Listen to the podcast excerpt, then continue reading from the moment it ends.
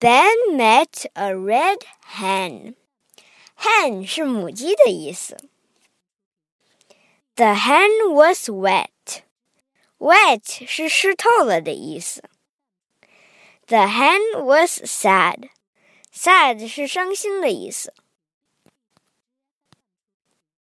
The hen was not okay. Ben put the hen in his bed. Bed 是床的意思。The hen had a nap.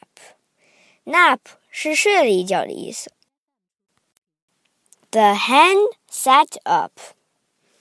Buck a buck, buck a buck buck. The hen was okay. Ben put the hen out.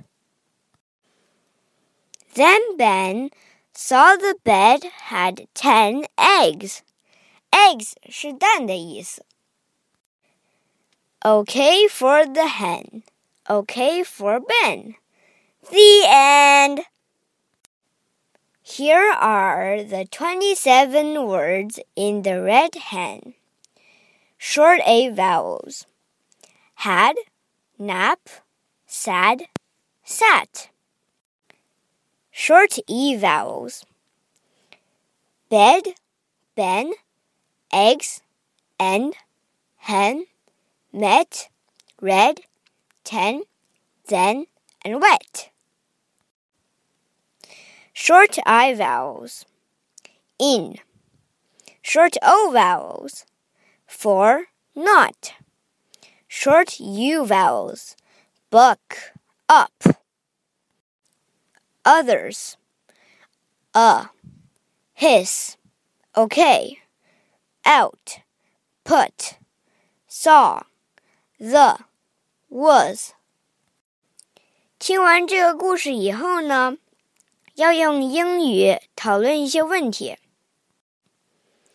Who met a red hen？谁遇到红母鸡了？你遇到过吗？Have you？What was wrong? 什么错了 was Ben kind? Ben 是个很善良的人吗？Was the hen nice? 这个母鸡是个很善良的母鸡吗？What did she say? 这只母鸡说了什么？Did she leave a gift for Ben? Ben 一个礼物？How？她给了什么？